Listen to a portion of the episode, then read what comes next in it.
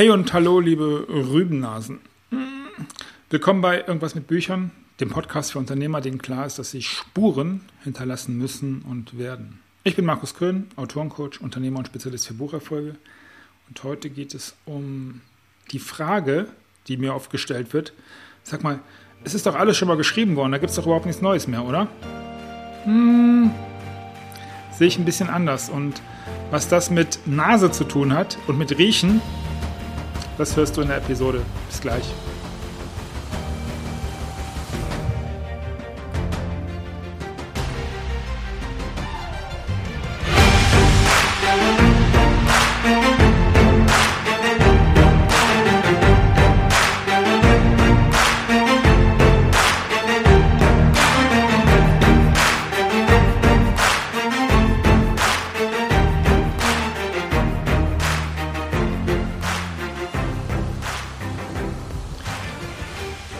Ja, ich für meinen Teil komme ja aus Rübennasenhausen.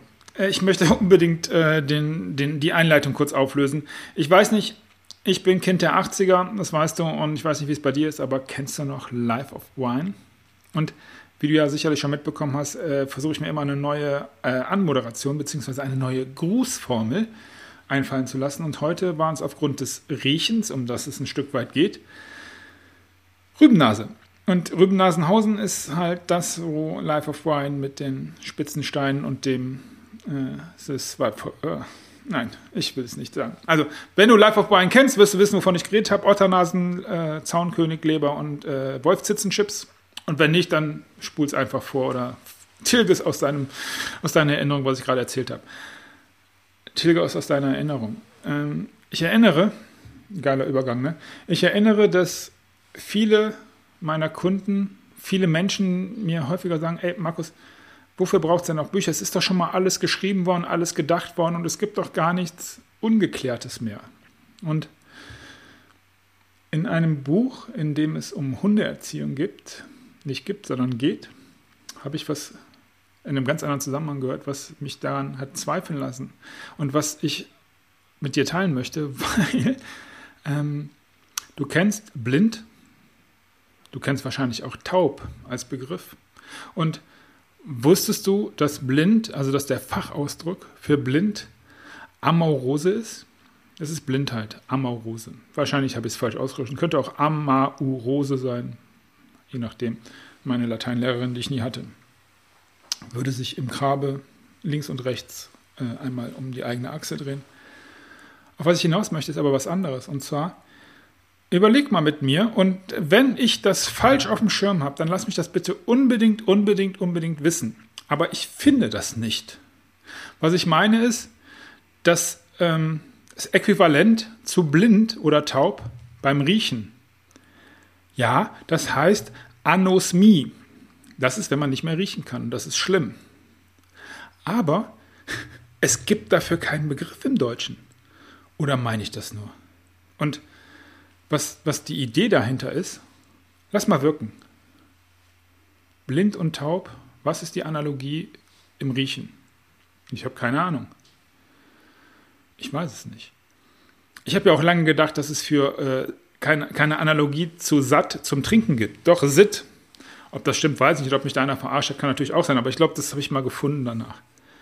Und von daher könnte es natürlich auch sein, dass es eine Analogie zu taub oder blind im Riechen gibt.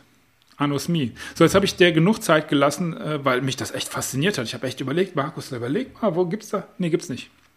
So, und was das bedeutet ist, wenn es sowas gibt, dann glaube ich, dass es auch notwendig ist, dass man in einigen Bereichen nochmal ganz tief abtaucht und auch da was Neues findet. Vielleicht ist ein, ein Thema aus deiner Spezialisierung, aus deinem Leistungsspektrum, aus deinem Produktspektrum noch nicht wirklich in allen Ecken und Enden vielleicht erforscht. Vielleicht kann man da noch viel, viel mehr, viel, viel besser machen. Und mir ist jetzt auch kein Wissenschaftler bekannt, der gesagt hat, nö, das ist alles schon mal gedacht worden, wir hören jetzt hier auf. Warum, warum bilden sich Menschen ein, dass das im Business so wäre? Keine Ahnung. Warum glauben Menschen, dass das mit Wissen so wäre? Ich habe keine Ahnung. Warum, warum trauen sich Menschen nicht zu, Bücher über ihre Leidenschaft, über ihr Inneres zu schreiben, vielleicht gibt es da was noch nicht. Und ich bin sehr sicher, dass es da an vielen Stellen noch was nicht gibt. Weil ganz egal, wie, wie besetzt dein Thema ist, du kannst es ein bisschen anders machen. Du kannst ein Wort finden für riechen, nicht riechen können. Und das ist alles, was ich mit diesem Podcast sagen wollte. Und das ist alles, was meine Antwort ist, nicht in ganz so einer kurzen Form. Ja, verdammt, na klar.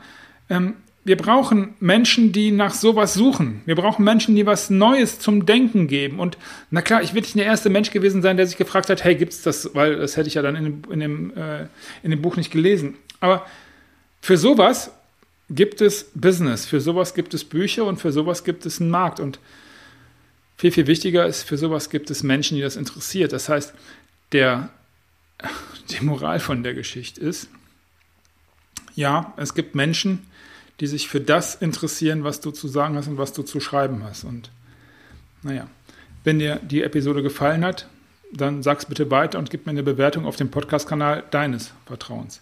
Wenn dir klar geworden ist, dass jetzt die Zeit für dein Buch gekommen ist, dann sollten wir miteinander reden.